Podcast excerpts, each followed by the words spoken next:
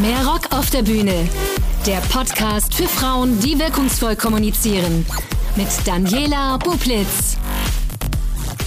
Hallo und herzlich willkommen zu einer neuen Episode von Mehr Rock auf der Bühne. Ich habe heute wieder zwei tolle Frauen zu Gast. Janine Steger, Journalistin, Speakerin, Moderatorin und Co-Founderin von Future Women, auch bekannt als Green Janine. Und außerdem Ines Imdahl, Diplompsychologin, Gründerin und Inhaberin der Forschungsagentur Rheingold Salon. Die beiden haben zusammen ein Buch geschrieben, Warum Frauen die Welt retten werden und Männer dabei unerlässlich sind, gerade erschienen im Verlag Komplett Media. Und bei dem Titel war klar, wir müssen reden. Schön, dass ihr da seid. Wir freuen uns auch. Vielen Dank für die Einladung. Ich freue mich auch total auf das Gespräch und ich muss kurz ausholen, warum. Und damit legen wir auch gleich so ein bisschen die Ziellinie für dieses Gespräch fest. Mein Ziel mit dem Podcast Mehr Rock auf der Bühne ist ja einerseits, Frauen zu bestärken, die Bühnen dieser Welt zu erobern, die beruflichen Bühnen dieser Welt zu erobern. Und andererseits bin ich so auf der Suche nach der weiblichen Rhetorik. Wie kann ich als Frau erfolgreich auftreten? Wie kann ich mit meiner weiblichen Kommunikation gewinnen? Wie kann ich die Stärken, die ich habe, dafür nutzen? Und in eurem Buch befasst ihr euch ja mit den weiblichen Stärken, die uns aber oft als Schwächen ausgelegt werden. Und mein Wunsch ist, dass alle Hörerinnen nach dem Podcast mit ganz viel Selbstbewusstsein rausgehen und sagen, ähm, ich bin eine Frau und ich werde die Welt retten. Und das dröseln wir jetzt mal auf. Janine, ähm, fangen wir mal, äh, erste Frage geht an, geht an dich. Warum müssen wir eigentlich die Welt retten?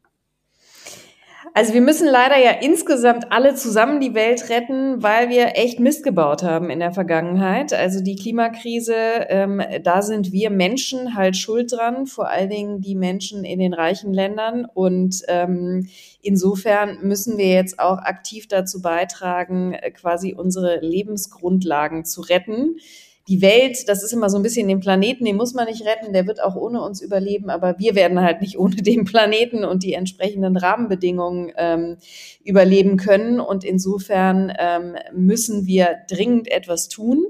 Und ganz grundsätzlich ist es so, dass wir ähm, aktuell ja die Situation haben, immer noch, ähm, dass das männliche Maß das Maß der Dinge ist und wir überall immer noch äh, patriarchale Strukturen haben und das äh, Patriarchat eben auch ganz viel damit zu tun hat, dass wir diesen Planeten schlussendlich auch ausbeuten. Das hat ja immer ganz viel auch mit Ausbeutung zu tun, so ein patriarchales System.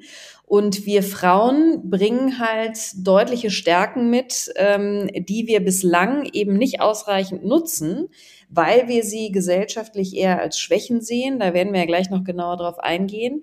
Und ich glaube persönlich oder wir glauben ganz fest daran, dass äh, wir halt einfach wertvolle Zeit verlieren bei der Weltrettung sozusagen, weil wir so ein bisschen doof sind und diese weiblichen Stärken nicht ausreichend mit einbeziehen und wir könnten viel schneller vorankommen. Und insofern finde ich, haben wir äh, ein Stück weit die Aufgabe, auch diese Welt zu retten und Frauen insofern nochmal intrinsisch motiviert, weil Frauen tatsächlich weltweit stärker vom Klimawandel betroffen sind als Männer. Und insofern sind wir dadurch auch nochmal angefeuert zu sagen, es nützt uns auch ganz persönlich, jeder Einzelnen von uns, aber eben auch der Gemeinschaft und der gesamten Weltgemeinschaft.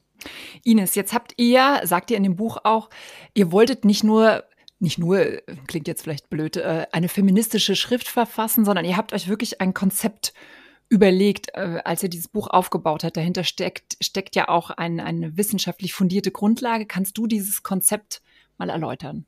Ja, vielleicht dabei angefangen zu sagen, und wir waren es beide ein bisschen leid zu sagen, wir müssen und die Männer müssen was ändern. Wir wollten einen ganz anderen Ton in die Diskussion bringen. Das ist uns sehr wichtig zu sagen, wir wollen umbegeistern. Weg vom Verzicht, der beim Thema Weltrettung und äh, weg vom Geschlechterkampf, der beim Thema ähm, mehr Frauen in die Führungsetagen immer relevant wird. Ne? Und das fanden wir beides zu schwer. Wir wollten da mehr Spaß reinbringen in das ganze Thema. Und dann haben wir uns zunächst ähm, überlegt, dass wir eine Studie machen, die möglichst beweisen soll, ähm, dass weibliche Stärken wirklich was können und ein Mehrwert sowohl für die Weltrettung sind, als auch für die Männer in den Unternehmen. Und da haben wir eine Vorrecherche zu gemacht, bevor wir diese Studie ähm, aufgesetzt haben und festgestellt, dass, was Janine schon sagte, dass der Mann oder das männliche Maß eigentlich die Welt regiert und dass wir im Grunde die weiblichen Stärken aktuell überhaupt gar nicht nutzen können, auch nicht durch Aufklärung. Also Janine sagt ja eben so, sind wir eigentlich doof? Könnte man ja denken, ne? Wir haben mhm. irgendwie genügend Zahlen. Also Unternehmen wissen eigentlich, dass sie erfolgreicher sind mit den Frauen zusammen. Und eigentlich kann man sich, wenn man logisch denkt, ja auch überlegen, macht schon Sinn, dass wir auch bei den Menschen eine gewisse Artenvielfalt haben, die dies klug wäre zu nutzen. Also Stichwort Diversity. Machen wir aber nicht. Trotz Aufklärung, trotz dieses Wissens. Und da gab es eben auch schon jede Menge Vorstudien zu. Und wir haben gesagt, okay, wenn wir mit Aufklären nicht weiterkommen, müssen wir umbegeistern. Und wenn wir umbegeistern wollen, dann müssen wir die Klischees nehmen, die rund um die Frauen existieren und zeigen, dass die auch für Männer richtig geil sind und richtig viel Spaß machen und ein riesengroßer Mehrwert eben auch für die Weltrettung sind. Mhm. Das haben wir getan. Haben wir sechs Studien, äh, sechs Studien, genau, schön wär's, sechs ähm, Thesen aufgestellt ähm, und die haben wir dann mit 230 Führungskräften diskutiert und umformuliert, also auch umbegeistert, positiv gemacht. Also aus all dem, was bei Frauen immer negativ ausstößt, wie sind so kompliziert, so emotional und die wollen doch eigentlich gar nicht führen, um nur mal drei zu nennen, ähm, haben wir eigentlich sehr positive Züge entwickeln können und immer auch ein Kapitel, was haben die Männer jetzt davon? Und das ist, glaube ich, der andere Angang ähm, in diesem Buch als den, den man sonst vielleicht kennt. Mhm. Ähm, bevor wir da jetzt nochmal ins Detail gehen, was ihr in diesen, in, bevor ihr dann die Befragung gegangen seid, auch immer formuliert ist, wir brauchen zweierlei Maß, Janine. Ähm, was, was bedeutet das? Was bedeutet das auch, was bedeutet das für uns Frauen und für die Männer? Das kann Ines vielleicht sogar noch besser beantworten, aber ich will es äh, auf jeden Fall auch ähm, einmal schon mal anfangen damit, mit der Beantwortung. Also jetzt ist eben dieses eine Maß das Maß aller Dinge, also das Männliche. Und äh, das ist insofern halt falsch, weil wir das andere Maß, das weibliche, eben damit nicht gleichwertig betrachten. Ja, es wird immer abgewertet. Es ist sozusagen, Ines schreibt das auch so schön in der Bestandsaufnahme, wir sind ähm, quasi immer falsch mit dem weiblichen. Also Frau ist immer falsch. Und ähm, das ist halt einfach ein großes Problem. Und es ist witzigerweise, da kommen wir vielleicht nachher auch nochmal drauf, ähm, es ist ja auch falsch, wenn wir uns zum Beispiel dem Männlichen mehr angleichen. Also zumindest empfindet ein Großteil der Bevölkerung das dann so. Wenn wir uns zum Beispiel genauso wütend oder vehement für Dinge auf der Bühne, darum geht's ja hier auch, einsetzen, dann heißt es wieder ganz schnell, wir sind zickig und ähm, wir sind irgendwie quietschig und ähm, keine Ahnung, also wir sind da irgendwie zu aufdringlich sozusagen. Bei Männern ähm, sagt man einfach, oh, der hat das aber vehement gesagt und der hat eine Haltung. Ja, und ähm, insofern ähm, messen wir auch da halt mit zweierlei Maß und äh, wir brauchen einfach eine Gleichwertigkeit, dass wir halt alle Herangehensweisen in Ordnung finden. Ines, du kannst das aber, glaube ich, noch deutlich gut ergänzen. Ja, die Gleichwertigkeit haben wir auch der Gleichberechtigung ein bisschen ergänzend zur Seite gestellt, weil gleiches Recht gilt ja eigentlich schon. Hm. Nur kann man eben merken, dass sowohl Frauen als auch Männer, ohne es böse zu meinen, eine männliche Norm im Kopf haben. Und das haben wir auf 13 Feldern nachgewiesen. Das gilt für die anatomische, für die mediale, für die wissenschaftliche Ebene. Es gibt zum Beispiel Geniusforschung, die nachweist, und da arbeiten auch Frauen dran mit, dass Frauen gar nicht äh, ein Genie sein können die gibt es schon mehrere Jahrhunderte lang. Fände ich total erschütternd in der Forschung im Vorfeld, ehrlich gesagt. Ähm, dann gibt es eben immer wieder ähm, das grundsätzliche Gefühl, das, was ich als weiblich, als typisch weiblich ansehe, ist schlecht, wie Janine das auch schon ausgeführt hat. Und auch junge Frauen sagen uns, typisch Frau ist doof. Oder ach, da war ich schon wieder selbst zu emotional. Also auch als Frau legen wir eigentlich einen Maßstab an, der uns unbewusst soziologisch in der Gesellschaft mit auf den Weg gegeben worden ist und der auch unter anderem durch die Medien, ne, aus denen ja jetzt Janine auch kommt, ähm, extrem mit kolportiert wird. Wir haben im Grunde nur männliche Moderatoren, die Wissen vermitteln. Auch Kindersendungen werden zu 80 Prozent von ähm, männlichen Vorbildern dominiert, sodass Mädchen sehr schnell das Gefühl bekommen, sie können eigentlich sich für Wissen gar nicht interessieren oder sind da gar nicht so gut. Also wir schreiben diese Geschichte leider auch noch weiter fort. Und wenn man sich das mal klar macht, dann merkt man, okay, wir müssen wirklich umdenken, denn, und das fand ich so spannend an unseren Gesprächen auch, auch die Männer leiden unter diesem zweierlei Maß. Die finden das auch nicht toll, immer so typisch männlich sein zu müssen. Und wir haben ganz viele Männer gesprochen, die gesagt haben, ich bin doch auch ein kümmernder Mensch, bin doch auch emotional.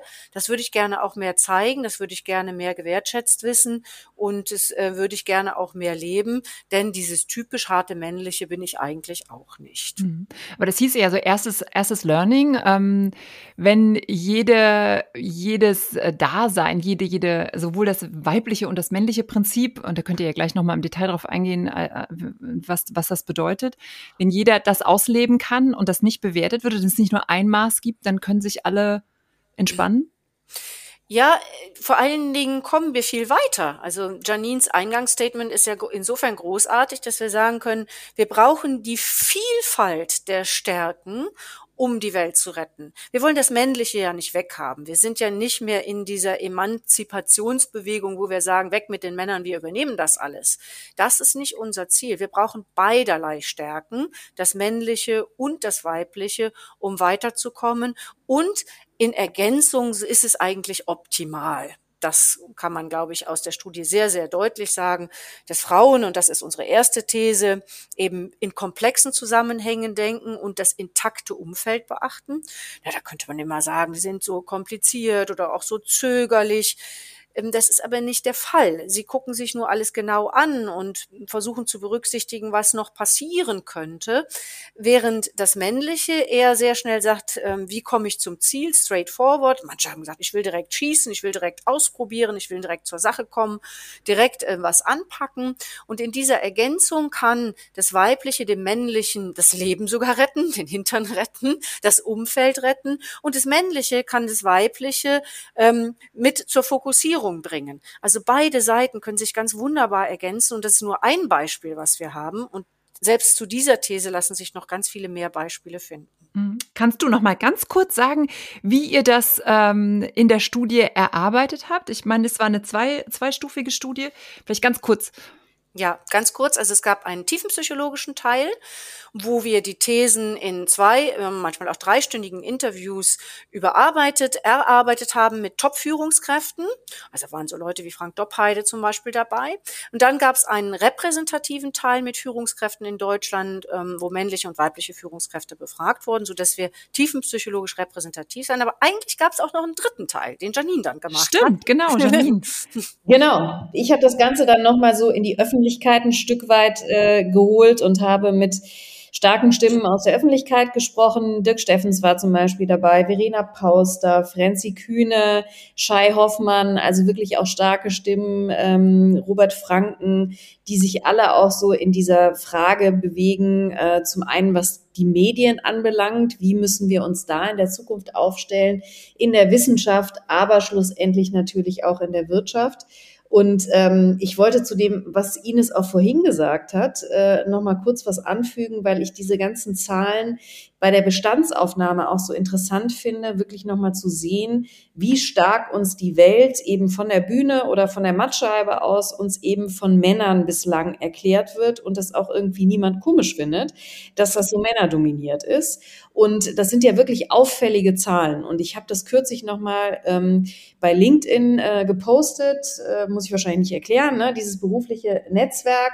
Und ähm, da kommen dann auch, weil wir auch immer wieder die Frage gestellt bekommen, müssen wir denn da wirklich noch drüber reden? Sind wir nicht längst viel weiter bei dem Thema und so? Und da kommen dann so Kommentare, wo du merkst, nee, wir müssen da einfach immer noch drüber reden, weil dann schreibt da jemand drunter, also völliger Schwachsinn, mir hat meine Großmutter die Welt erklärt und ich habe das irgendwie auch alles gut angenommen. Wo ich sage, ja, das hat aber ja nichts, deine persönliche Erfahrung hat ja nichts mit diesen Zahlen zu tun, dass Quizshows äh, häufiger, deutlich häufiger von Männern moderiert werden, Kinderprogramme etc. Und auch in der Corona-Krise zum Beispiel die Expertinnen und Experten, die zum Thema gesprochen haben, in der deutlichen Überzahl Männer waren, ja. Mhm. Und ähm, deswegen, da müssen wir halt immer noch dran arbeiten und da müssen wir halt einfach auch neue Wege finden. Und wenn man sich die aktuelle Situation anguckt, und gerade die politische Weltsituation, ähm, wo gerade auch Robert Habeck, auch Annalena Baerbock, aber auch Robert Habeck, also ein Mann, der meiner Meinung nach ganz klar auch weibliche Stärken nutzt an der Stelle, weil diese Stärken sind ja von allen Geschlechtern anwendbar. Das ist ja nicht automatisch dem biologischen Geschlecht zugeteilt.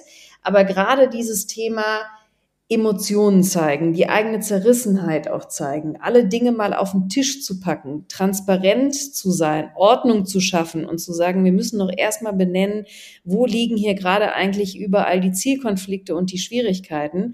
Da wird er im Moment wirklich für bejubelt, anders kann man es ja gar nicht sagen. Ähm, und ich finde vollkommen zu Recht, ja, aber das ist halt etwas, was wir bislang so in großen Teilen ja nicht kennen. Gerade der politische Bereich, ähm, also die Bühne Politik sozusagen, ist halt lange ein Bereich gewesen, ähm, wo man gerne auch irgendwie so verschwurbelt was daher erzählt hat, um die Menschen nicht zu sehr zu verunsichern, zu beunruhigen.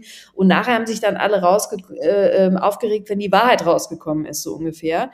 Und ich bin so dankbar darüber, dass sich das jetzt gerade ein bisschen wandelt und dass das offenbar auch gut ankommt, weil das wünsche ich mir schon seit Jahren, weil ich finde, wir können doch Lösungen nur finden, egal in welchem Bereich, wenn wir uns ehrlich machen an der Stelle.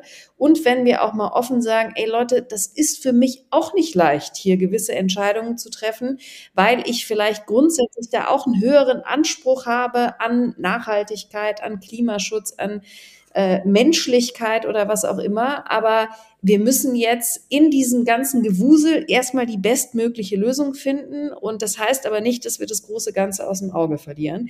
Und das äh, gefällt mir gerade einfach total. Und ich finde es wirklich interessant zu beobachten, ähm, dass hier im Moment auch ein Mann bejubelt wird, der meiner Meinung nach weibliche Stärken zeigt. Mhm. Aber hier kommt äh, meine Meinung dazu. Ähm, ich finde, ähm, Robert Habeck nutzt quasi weibliche Stärken und wird dafür gefeiert. Und wir Frauen, hat ja Ines auch gesagt, wir sagen, oder waren wir zu emotional äh, oder haben wir zu kompliziert gedacht. Also wie wäre das denn, andersrum, also eine Frau würde genauso reden, würde das, würde die so abgefeiert werden dafür, dass sie quasi ihre eigenen Stärken, die sie nämlich in sich hat, äh, benutzt. Ines, du hast es ja schön gesagt, Frauen, die dann sagen, ach, ich war wieder zu Frau.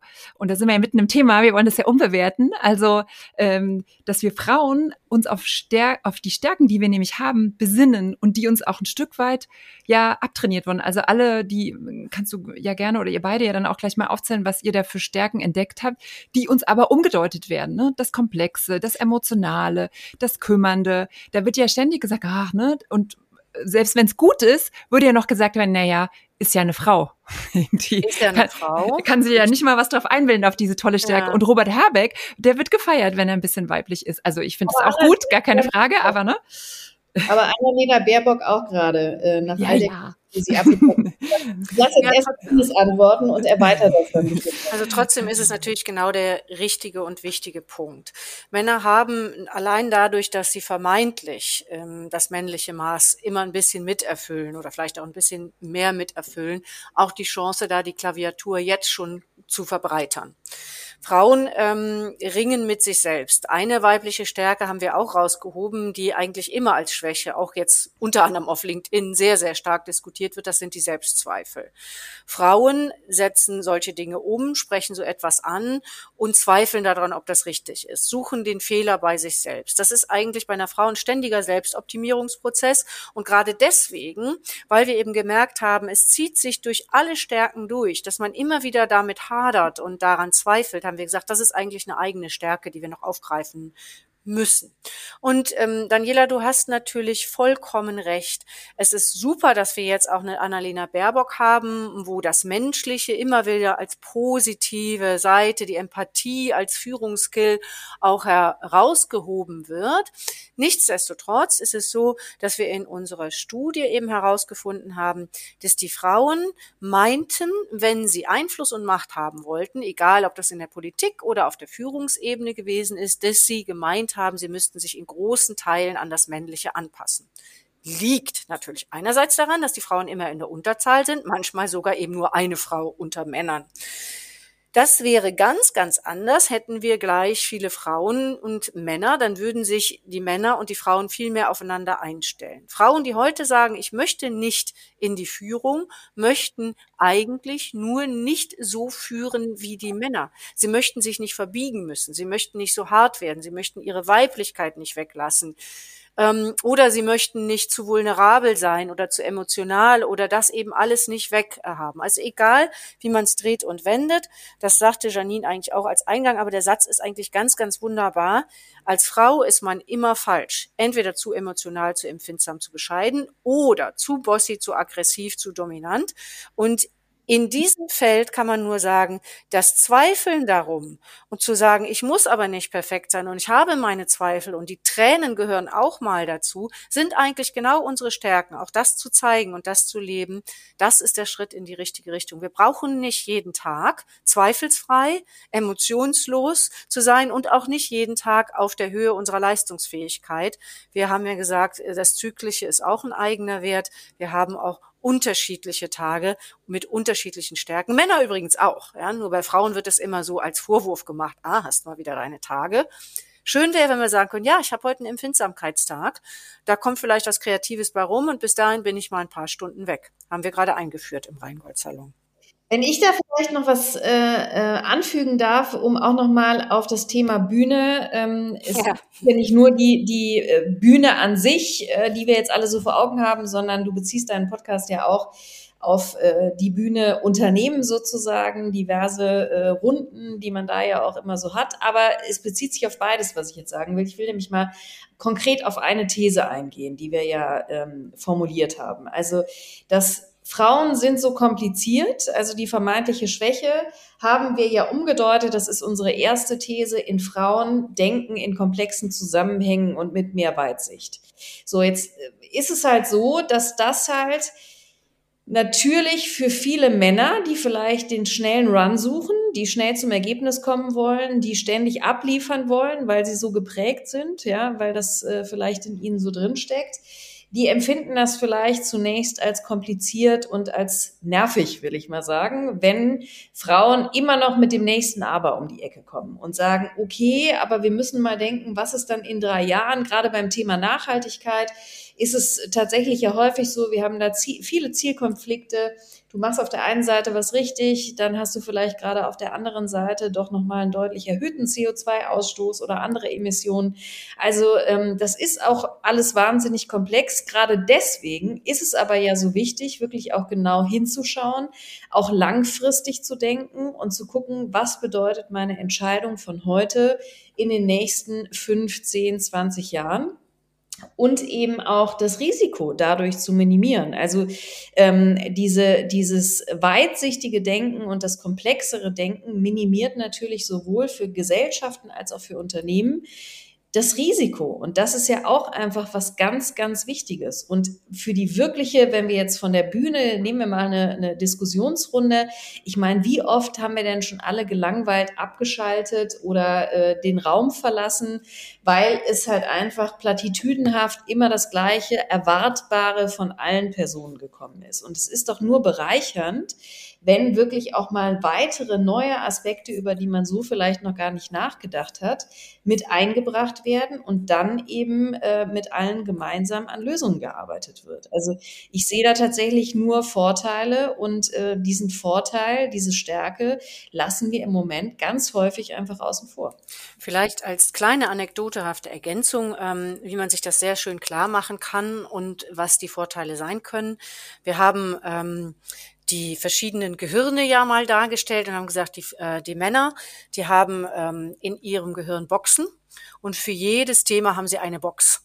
Also für den Job, für das Geld, für das Angeln, für die Freizeit. Und äh, es ist ganz wichtig, dass die Boxen sich nicht berühren. Also wenn man in eine Box geht, dann kümmert sich man kümmert man sich nur um das, was in der Box ist und um nichts anderes. Ne, gibt auch eine für Frau und Kinder und so weiter. Aber ähm, das fand ich eigentlich ein ganz schönes Bild. Während Frauen ein Gehirn haben, was aus ganz vielen verschiedenen Kabeln besteht und äh, alle Kabel, wirklich alle Kabel sind miteinander vernetzt. Die Schwiegermutter mit dem Job, das Kind ähm, mit dem Kuchenbacken, mit dem Podcast, der Podcast jetzt wiederum da mit dem mit dem Klavier Klavierunterricht und äh, die Schule äh, mit den Arbeitszeiten, die Kolleginnen mit den Ärzten und so weiter. Das ist alles mit allem vernetzt und natürlich auch der Grund, warum wir Frauen abends auf dem Sofa nicht so gut abschalten können und auch im Bett nicht. Ne? Das ist ja dann wie so ein Kreis von so einem äh, Laptop oder so, der sich nicht runterfahren will, äh, weil wir das nicht können. Und die Männer haben etwas, worum wir Frauen sie wirklich beneiden dürfen. Das ist die Nothing Box also eine Box äh, zum Abschalten, wo sie an nichts mehr denken. Das würde ich wirklich gerne von den Männern lernen. Mhm. Aber es macht eben sehr, sehr deutlich, warum wir eben wirklich alles mit allem vernetzen. Wir ticken da einfach anders. Und nochmal, nicht die Frau ist so und der Mann ist so, sondern wir reden über männliches und weibliches, was auch ne, äh, gekreuzt bei den jeweils anderen Geschlechtern vorkommen kann. Das ist immer nochmal wichtig zu sagen. Und äh, ich glaube, die Stärke eures Konzepts, die entsteht ja dann auch, so sagt ihr es ja auch, wenn dann beides zusammenkommt. Also die nur komplex denkende Frau oder äh, Menschen, die nur komplex denken, in Kombination mit Menschen, die ganz viel verschiedene Boxen haben. Absolut. Also, sondern das kann, kannst du das vielleicht auch nochmal ausführen? Dieses Zusammen bringt es dann den Erfolg. Und ihr habt ja auch diesen, diesen Zusatz bei eurem Buch, ne? Frauen, die Welt retten und äh, Männer dafür unerlässlich sind. Ja. Also diese Kombination, warum ist das so wichtig? Naja, ein schönes Zitat gibt's dazu, nur weil eine Frau ihren Mann steht, haben wir ja noch keine Diversity. Mhm. Also warum sollten wir wollen, dass Frauen in Führungsetagen sind und die Welt mit retten, wenn sie genau das Gleiche machen wie die Männer. Wenn sie genau das machen, was im Moment das Maß in unserer Gesellschaft ist, wenn sie genauso auftreten, sich genauso kleiden und sich eben dem männlichen Maß anpassen, dann brauchen wir keine Diversity, dann können wir die Männer auch da lassen und können äh, selbst zu Hause bleiben und vielleicht dafür kämpfen, dass wir das endlich gut bezahlt bekommen. Es ist so, dass wir ja gemerkt haben, und das war ja der Einstieg von Janine, dass wir mit dem einem einzigen Prinzip alleine, das ist wie eine Monokultur, alles andere kaputt machen. Dass wir mit einem einzigen Prinzip alleine nicht weit genug kommen. Und jetzt spätestens ist es an der Zeit, unsere ganzen Reserven zu nutzen.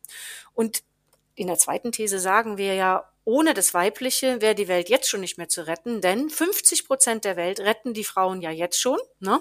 Da haben wir eine ganz beeindruckende Zahl, dass 40 Prozent ähm, des Bruttosozialproduktes nochmal erwirtschaftet wird in der unbezahlten Care-Arbeit. Nicht in der bezahlten, das ist nochmal ein anderes Thema, sondern in der unbezahlten Care-Arbeit, die zu 80 Prozent von Frauen äh, geleistet wird. Also müssen wir schon sagen, eigentlich halten die Frauen im Hintergrund das Leben schon ein bisschen am Laufen. Und wie geil wäre das erst, wenn sie eben auch im Vordergrund mitwirken könnten und äh, endlich unsere, ja, unser volles Potenzial gehoben wird, um die Welt zu retten und die Unternehmen nebenbei übrigens auch noch erfolgreicher zu machen. Die haben ja auch was davon. Ist ja auch nachgewiesen. Und ich kann vielleicht noch anfügen in Bezug auf das Beispiel, was ich vorhin brachte, auf unsere erste These bezogen. Also wir haben natürlich auch nicht äh, erstmal nichts gewonnen, wenn wir quasi uns dann in diesen ganzen Abers äh, ergeben und nicht zum Ziel kommen. Also braucht es an der Stelle zwangsläufig das ähm, Männliche. Es ist halt dann oft dann doch das Männliche, was die Dinge dann wirklich vorantreibt und in die Umsetzung bringt. Und deswegen dieser Ansatz, es wird nur gemeinsam ein Schuh draus, aber dieses, dieses Aber, dieses Nachfragen, dieses Risikomanagement, dieses ähm, gewisse Dinge mit berücksichtigen, das müssen wir halt als etwas Wertvolles endlich betrachten und nicht als etwas Nerviges und Kompliziertes und irgendwie Abturnendes. Was war für euch so das Überraschendste? Also ihr seid ja mit gewissen Thesen reingegangen, aber was ja, hat euch am meisten äh, berührt, begeistert? Also am Anfang hat mich am meisten berührt, ähm, auf wie vielen Feldern dieses männliche Maß auch für mich, und ich beschäftige mich schon lange mit Frauenforschung, ähm, so dominierend ist. Und dieser erste Teil war auch dann ein Moment in dem Buch, wo ich das Gefühl hatte, jetzt müssen wir das aber wirklich dringend rumdrehen. Das zieht mich total runter, macht mich vielleicht am Ende traurig und wütend und ärgerlich. Und ähm, dann hat mich am zweitmeisten berührt, ähm, dass wir viele Männer ähm, und Frauen, aber auch eben vor allen Dingen auch Männer gefunden haben, die das genauso sehen, die an die Stärken der Frauen glauben und äh, das eben nicht nur in den tiefen Interviews, wo sie face-to-face -face vielleicht auch äh, hier und da äh, sehr nett gewesen sind, ähm, sondern eben auch in einer anonymen Umfrage, wo eben 89 Prozent der Führungskräfte sagen, ja, ich glaube, dass diese Stärken, die wir ja auch äh, mit abgefragt haben, die Welt retten werden. Alle zusammen, nicht eine einzelne wird die Welt retten, aber alle weiblichen Stärken werden die Welt retten. Und das äh, fand ich äh, sehr, sehr über, überraschend. Es gibt natürlich auch noch was Persönliches, aber das verwahre ich mir bis zum Schluss. Janine, wie war bei dir? Also ähm, berührt hat mich tatsächlich auch am meisten ähm, einfach die, die Tatsache, dass so viele tolle Persönlichkeiten auch zu den Interviews zugesagt haben, die ich dann führen durfte. Und zwar, obwohl einige anfangs gesagt haben, okay, den Titel finde ich irritierend. ähm, und dann aber davon begeistert waren, dass es eben genau das nicht ist, was es mit Absicht provokant natürlich auf den ersten Blick ist. Äh, eine Fortführung des Kampfes sozusagen, des Geschlechterkampfes und mit dem Zusatz und dem Untertitel aber natürlich sehr schnell klar wird, nee, es ist wirklich ein neuer Ansatz. Es geht um die gemeinsame, also um die Verbindung Bündung sozusagen dieser Stärken von allen, die jeder so mit sich bringt. Und ähm, da diese, dieses positive Feedback, auch jetzt, nachdem wir viele Feedbacks schon bekommen von Menschen, die das Buch gelesen haben, Männer und Frauen, die halt wirklich sagen, Mensch, das ist so ein wohltuender neuer Ansatz. Also das berührt mich total. Und die ähm, überrascht haben mich äh, gerade in äh, der repräsentativen Umfrage, die Ines dann ja noch durchgeführt haben, äh, hat die Eindeutigkeit äh, bestimmter Zahlen. Ines, vielleicht kannst du da auch mhm. nochmal, du hast ja gerade schon ein bisschen angedeutet, aber äh, die Eindeutigkeit, das habe ich so im Vorfeld nicht erwartet. Mag, magst du was dazu noch sagen zu den Zahlen, Ines?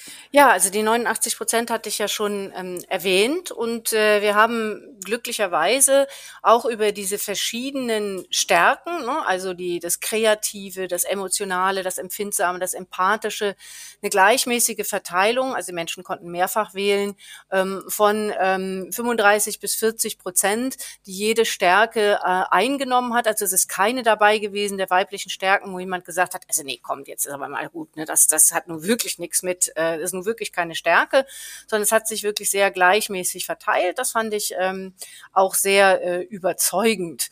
Und äh, eine andere vielleicht sehr beeindruckende Zahl ist, dass eigentlich keiner der Führungskräfte gesagt hat, es liegt nicht daran, dass die Frauen keine Führungskompetenzen haben oder äh, vielleicht sich nicht für wissenschaftliche Dinge interessieren oder gar nicht rechnen können oder Unternehmen nicht führen können oder so etwas. Ne? Also all diese Dinge, äh, die immer äh, gesagt werden, die hat es eigentlich im Grunde nicht gegeben.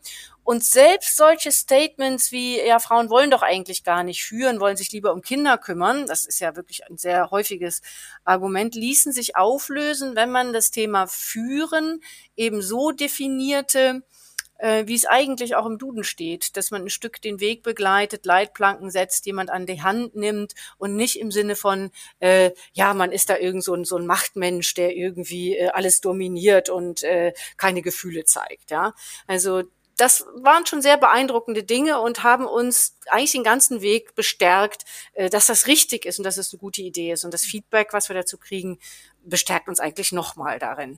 Aber was, was zeigen diese Zahlen dann, dass wir eigentlich äh, weiter sind, als man so dem Feuilleton oder der öffentlichen Diskussion, die ja dann oft sagt, ach, und schon wieder diese Frauenthemen und äh, so wie du eben schon gesagt hast, die wollen doch eigentlich gar nicht und was auch immer dann so argumentiert wird, sind wir dann eigentlich doch weiter schon, als man so manchmal denkt?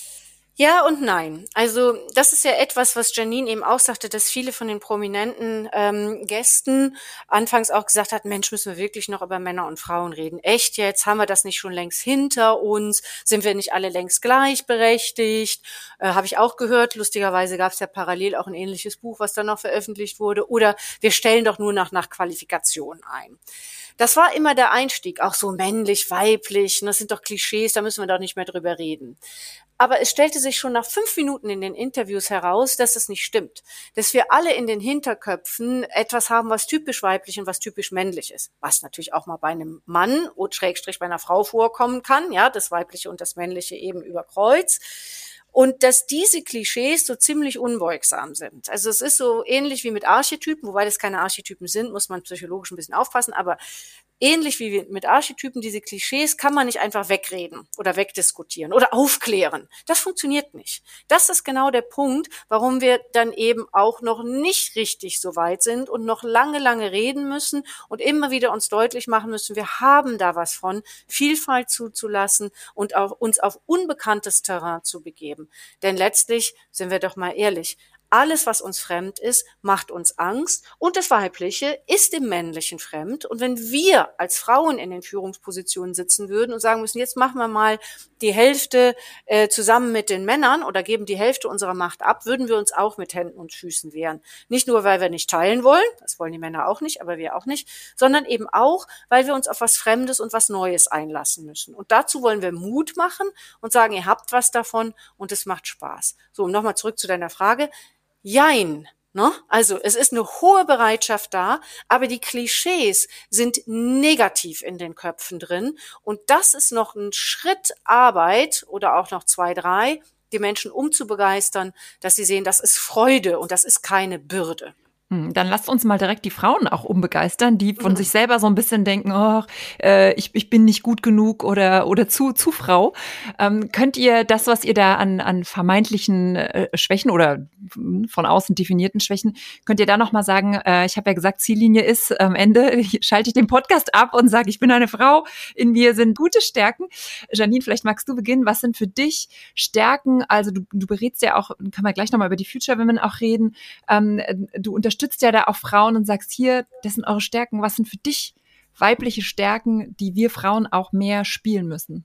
Ja, vieles davon haben wir ja schon angesprochen. Eben dieses ähm, komplexe Denken ist die erste These. Dann haben wir eben dieses Kümmernde, dass wir uns immer fragen, geht's auch allen gut? Das äh, ist auch ein Stück weit ähm, so, so das eigene Ego an der Stelle zurücknehmen ne? und halt einfach auch mal die Frage stellen, was heißt denn Entscheidung XY jetzt für alle, die um mich rum sind? Das hat aber gerade auch beim Thema Nachhaltigkeit natürlich eine ganz, ganz große Relevanz. Ich verweise immer auf dieses Beispiel Lieferketten. Also wenn ich eine Person bin, die sich gerne kümmert, die sich eben auch fragt, also empathisch ist, eine weitere Stärke, die wir mitbringen ähm, an der Stelle, und die fragt sich dann beispielsweise natürlich auch äh, quasi schon aus der eigenen Motivation und nicht gesetzlich getrieben, wie es ja im Moment auch der Fall ist.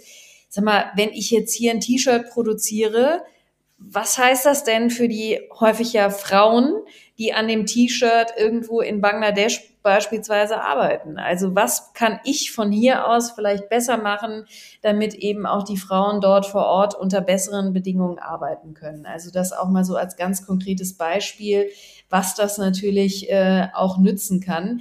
Dann hatten wir auch vorhin schon angesprochen, dieses dieses Ordnungsschaffende, reinen Tisch machen. Ne? Bei, bei Ordnung schaffen meinen wir jetzt nicht, ähm, äh, halt zu Hause aufräumen oder sauber machen. Also das äh, kann die ein oder andere Frau vielleicht auch gut, aber Männer genauso gut.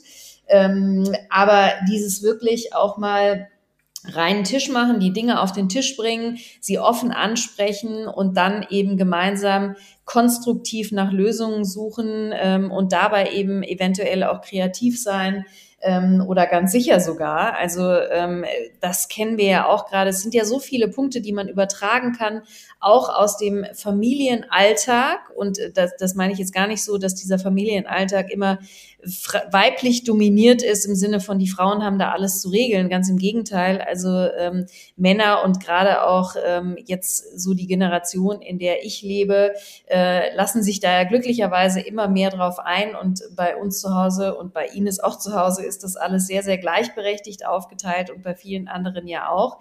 Aber man kann eben aus diesem privaten Bereich ja auch so viele Dinge übertragen, ähm, auf den beruflichen Bereich. Und es ist eigentlich Quatsch, das auch immer so voneinander zu trennen. Das sagt Ines auch immer so äh, deutlich. Also es ist auch, warum machen wir das eigentlich? Ne? Warum reden wir immer von Vereinbarkeit? Weil eigentlich gehört ja sowieso alles zusammen. Und dieses Ganze, das Kümmernde, das Empathische, vieles immer im Blick haben, mit Weitsicht denken und so, das sind ja alles Themen, die uns im privaten Umfeld zwar auf der einen Seite auch zu so einer oft einseitigen Mental Load führen bei den Frauen.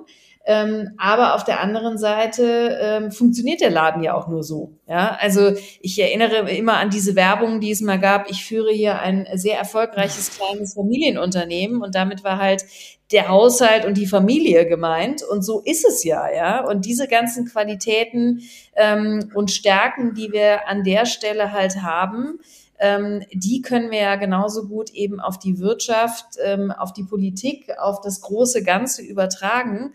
Und ich glaube einfach, dass wir da ganz viel äh, mitbringen. Und in den Interviews habe ich jetzt auch, also die Interviews, die ich führen durfte, ähm, habe ich auch ganz deutlich gemerkt, ähm, dass da wirklich viele Männer eben auch sehr, sehr offen sind und auch wirklich mithelfen wollen und ihren Teil dazu beitragen, wollen gewisse Strukturen, die wir ja gerade auch im unternehmerischen Bereich und in der Wirtschaft haben, wirklich neu zu denken und zu verändern und eben auch Veränderungen zuzulassen. Und natürlich haben wir in bestimmten Branchen, in denen ich mich auch immer wieder bewege, die wir auch alle kennen, wo wir halt teilweise noch sehr veraltete patriarchale Systeme haben, ähm, dass ist natürlich alles noch da und diese Männer, die vielleicht dort arbeiten, lassen sich möglicherweise auch schlechter überzeugen. Aber ich sehe da auch ganz viel Positives. Ich möchte ein konkretes Beispiel sagen, weil es mich selber so begeistert.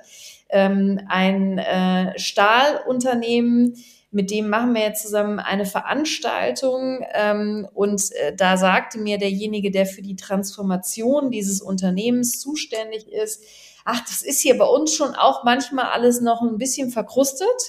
Aber dafür bin ich ja da und mit dem gesamten Team zusammen, das hier in die Zukunft gerichtet äh, neu zu überdenken. Und der war jetzt total interessiert daran, eben mit uns eine gemeinsame Veranstaltung zu machen. Und wir schaffen es jetzt tatsächlich im Mai eine Diskussionsrunde zu machen zum Thema Transformation der Stahlindustrie hin zu einer klimaneutralen Stahlindustrie und wir werden ein rein weibliches Panel haben. Jetzt kann man sagen, uh. kann man sagen, das ist ja auch scheiße. Jetzt ist quasi komplett umzudrehen. Da sage ich aber, nee, da ist mein persönliches Anliegen, weil das wollen wir eben auch mit Future Woman äh, durchbrechen. Es ist ja so, wenn wir auf Veranstaltungen Menschen gesehen haben, die wir toll fanden und es dann bei der nächsten Veranstaltung darum geht, wen könnte man dann dazu einladen, erinnern wir uns natürlich immer an die, die man zuletzt gesehen hat. Und da das eben häufig Männer sind, nutzen wir mit unseren eigenen Veranstaltungen, mit den Future Talks eben die Möglichkeit, möglichst viele Frauen, Expertinnen in der Nachhaltigkeit zu einem bestimmten Themenbereich zu zeigen, damit sie in den Köpfen bleiben und um endlich mal diesen Kreislauf zu durchbrechen. Das ist so ein bisschen wie eine Quote. Ne? Mhm. Und äh, deswegen erlauben wir uns das an der Stelle, das einmal komplett umzudrehen. Ich bin nicht der Meinung, äh, dass ich jetzt quasi überall immer nur Frauen sehen will statt Männer. Ich will das Prinzip ja nicht umdrehen. Aber äh, um das einmal zu erklären, warum ich da so glücklich drüber bin, dass uns das jetzt gelingen wird, das finde ich wirklich revolutionär und großartig. Daniela, ja. Willst du noch, ich bin eine Frau, Sätze hören? Ja. ich bin eine Frau und ich denke nicht immer logisch, sondern komplex. Oder nicht nur logisch. Oder ich denke nicht unlogisch, sondern komplex. Ich bin eine Frau und da, wo der Vernunft nichts mehr einfällt, fängt meine Kreativität an. Und ich bin eine Frau und meine Empfindsamkeitstage fördern die Empathie und die Kreativität, auch für die Unternehmen. Ich bin eine Frau, meine Selbstzweifel machen mich nur besser, also genug davon, nicht genug zu sein. Und hört auf, euch endlich zu entschuldigen und zu konkurrieren. Dann mein letztes Berührfeld, das ist Janine und mir sehr gut gelungen in dem Buch. Obwohl wir beide gern auf der Bühne sind, haben wir es geschafft, uns gegenseitig nicht wegzubeißen. Uh. Und äh, eure Vision ist dann tatsächlich, dass man äh, genau mit diesen Sätzen zum Beispiel in ein Vorstellungsgespräch geht in einer männerdominierten dominierten Branche, weil das das das ist noch so ein Punkt, wo ich also ich bin total d'accord mit und ich feiere das total. Ähm, und dann stelle ich mir aber vor, jetzt gehst du zum Vorstellungsgespräch, bist ja dann um dich rum ist ist die Welt aber noch so, ich sag ich jetzt glaub, mal fünf Jahre zurück. ja genau, ja, weil ich meine tatsächlich so wie du das eben gesagt hast. Ich meine, jetzt stell dir vor, wir argumentieren so. Wir sagen eben nicht, wir passen uns nicht an und, und versuchen uns zu verbiegen und irgendwie das, äh, so wie wir uns, wie wir uns vorstellen, wie Führung ist, sondern wir würden genau das, so wie du es eben gesagt hast, sagen. Ich glaube, es könnte doch schon ganz gut ankommen, oder? Das, ich glaube auch, dass es ganz gut ankommt, weil es ja dann doch wieder eine männliche Seite hat, nämlich die souveräne und da auch zuzustehen und das deutlich und laut zu sagen. Das wird ja eher dem männlichen wieder zugeschrieben. Und weißt du, wann es funktioniert? Und deswegen bin ich eben aktuell noch sehr für die Quote, wenn es eben 50 Prozent sind. Mhm. Wenn 50 Prozent so da sich hinstellen und das genau sagen, dann kommt es eben genau richtig auch an und auch als Mehrwert an.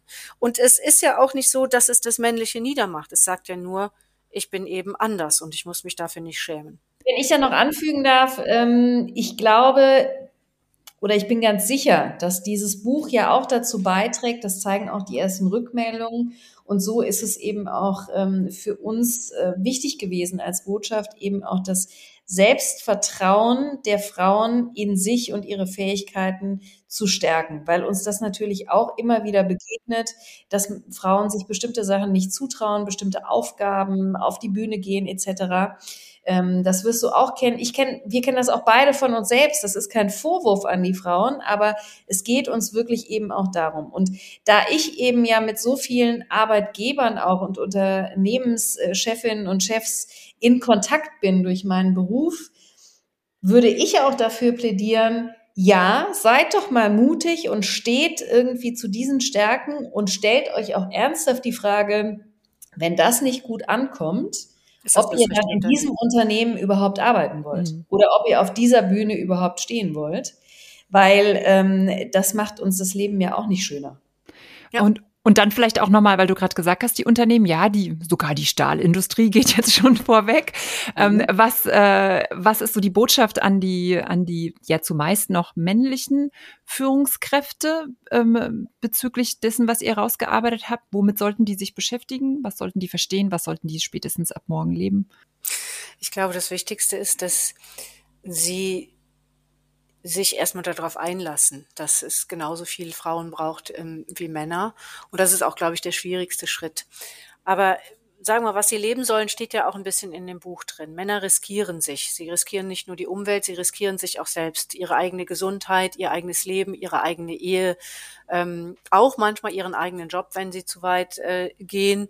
Und äh, das ist mit der Umsicht und den Stärken des Weiblichen stärker zu verhindern. Also ich meine, funktionierende Partnerschaften funktionieren in der Regel so, dass die Frauen die Arzttermine für ihre ähm, Männer machen. Ist leider immer noch so, so sehr es ein Klischee äh, dann auch ist. Männer können von dem Kümmernden total profitieren. Ähm, nicht nur, dass sie versorgt werden körperlich, auch sie würden auch seelisch verhungern ohne das weibliche Prinzip.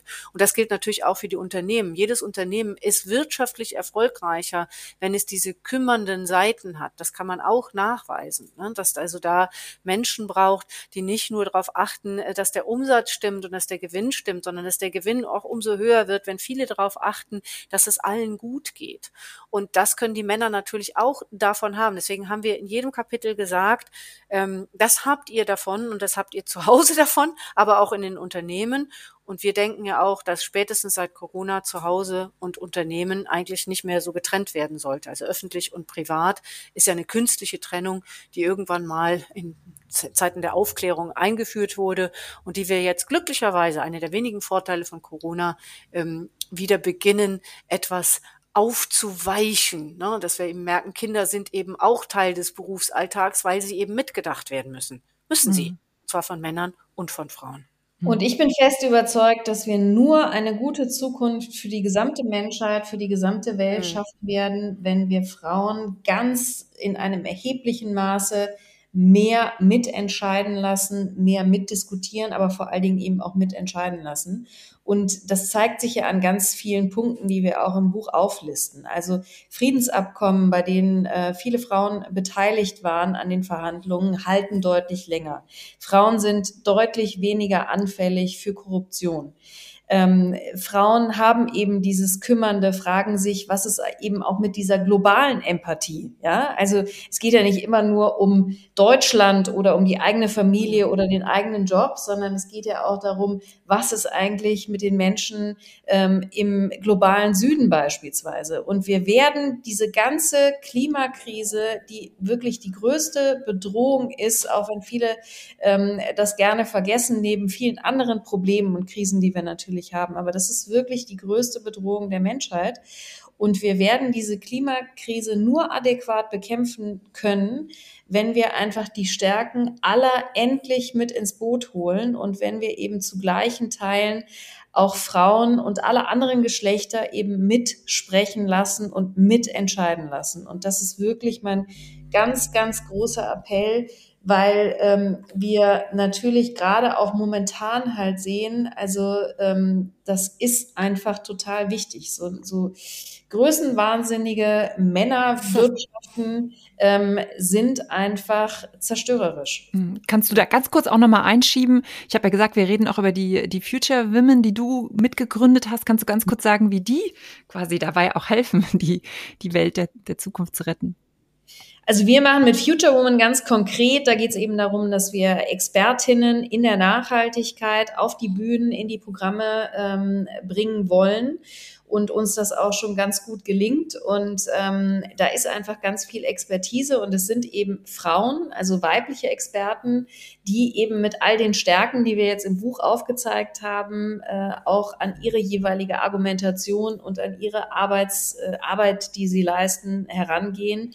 Und insofern tragen wir halt, indem wir sie in die Diskussion und ähm, auch in ihren Karrieren fördern, äh, damit sie dann in den Entscheidungsebenen auch im Sinne der Nachhaltigkeit entscheiden können, mitentscheiden können, ähm, fördern wir eben ganz konkret äh, Frauen und ähm, Frauen in der Nachhaltigkeit und äh, sind fest davon überzeugt, dass das absolut notwendig ist. Und wir in unserer Utopie schreibe ich, dass wir 2030 überflüssig geworden sind und wir Future Woman umbenennen mussten in Future Human oder umbenennen durften, ähm, weil das nicht mehr notwendig ist, weil ähnlich wie die Quote eine Krücke ist, auch ein Portal oder ein Netzwerk wie Future Woman nicht mehr notwendig ist und wir endlich ähm, alle gleichwertig und gleichberechtigt sind. Ines, du hast vorhin gesagt, ich habe äh, auch was Persönliches gelernt. Du hast vorhin gesagt, du würdest es zum Schluss erzählen. Ja, ich dachte, das hätte ich eben schon getan. Das war das ah. mit dem äh, mit dem Berührtwerden von der. Zusammenarbeit. Ah. Okay. Das hatte ich schon in einem äh, zu frühen Schlussstatement, für das ich mich nicht entschuldige. Alles gut. Dann sind wir, dann sind wir jetzt aber, dann, dann, dann holen wir noch mal so ein richtiges Schlussstatement raus. Äh, mehr, mehr Rock auf der Bühne bedeutet auch, dass äh, ja, dass die Frauen, die da überall draußen sind äh, und vielleicht an sich selber zweifeln, dass die auch alle raus aus, auf diese Bühnen treten, wo auch immer, ne, was das für Bühnen sind, im Kleinen, im Großen. Ähm, könnt ihr denen nochmal, jede von euch, eine richtig große Portion Mut mitgeben? Also aus der eigenen Bühnenerfahrung, die Ines ja auch hat, ähm, kann ich wirklich nur sagen, glänzt auf der Bühne mit all eurer Weiblichkeit und indem ihr es wirklich so macht, wie ihr halt seid, wie ihr euch fühlt. Und das ist, glaube ich, was ganz, ganz Wichtiges. Auch aus meiner eigenen Erfahrung kann ich sagen, dass ich mir auch eine ganze Weile Gedanken darüber gemacht habe, Mensch, wie kann ich das so machen wie einige männliche Kollegen, bis ich verstanden habe, das bringt ja gar nichts. Ich kann, kann ja nicht ein Abbild von denen werden und will es auch gar nicht. Und als ich das verstanden habe äh, und auch mehr Mut zur Emotionalität beispielsweise entwickelt habe, da fing es eigentlich an, richtig gut zu laufen. Und äh, ich glaube, das ist was ganz, ganz Wichtiges. Und ich möchte wirklich allen Frauen irgendwie äh, mit diesem Buch, was Ines und ich da veröffentlicht haben, mehr Selbstbewusstsein und auch ein Stück weit den Mut an die Hand geben, äh, sich so, also zu trauen, so äh, zu sein, wie man wirklich ist und wie man sich fühlt. Ja, vielleicht ein Satz noch zum Abschluss. Gut ist gut genug. Du musst nicht perfekt sein, denn das ist ja vielleicht auch der Anspruch, den viele haben und der viele abhält, wirklich dann auf die Bühne zu gehen. Dann danke ich euch sehr für das Gespräch und für die Inspiration, für, für dieses Buch, für das Konzept, für die mhm. Studie dahinter äh, und fordere alle Hörerinnen auf, dieses Buch zu kaufen, denn damit retten sie auch schon die Welt. Janine, vielleicht magst du noch ganz kurz was dazu sagen, warum ich mit dem Buchkauf auch die Welt rette schon.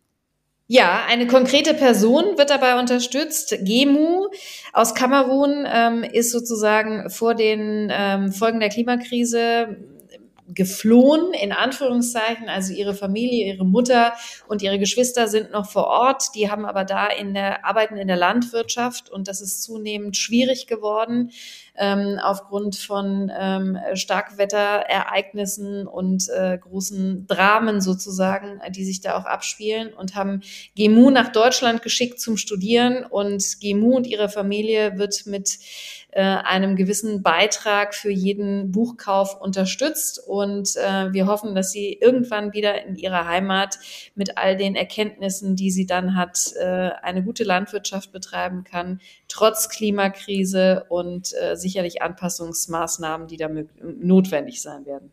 Also hm? immer noch nicht genug Argumente sind. Das Buch sieht super aus und passt zu jeder Osterdeko. Das stimmt, das stimmt. Das Buch sieht wirklich super aus und es ist auch super, es liest sich super gut. Es sind so schöne Beispiele drin und so wie ich am Anfang gesagt habe, wenn ihr das gelesen habt, dann denkt ihr einfach nur, yeah, ich bin eine Frau. ich ich äh, habe ganz tolle Stärken, die die Welt retten. Vielen, vielen Dank äh, für das Gespräch. Sehr gerne. Vielen Dank. Wir danken dir und liebe Grüße an alle. Genau, liebe Grüße an alle. Ihr teilt bitte alle die Folge, äh, empfehlt sie euren Freundinnen und Freunden weiter, empfehlt das Buch weiter. Das packen wir natürlich alles noch in die Show Notes. Schreibt gerne auch Kommentare, folgt natürlich den beiden auch. Und wenn ihr wie immer ein tolles Female Role Model kennt, dann her mit den Namen. Wir wollen von ihr lernen. Ladies, let's get loud. Tschüss. Mehr Rock auf der Bühne wurde euch präsentiert von Robert Spaceship, dem Podcast-Netzwerk. Wollt ihr Werbung schalten oder Sponsor werden? Einen eigenen Podcast produzieren? Das Team von Robert Spaceship unterstützt euch gern.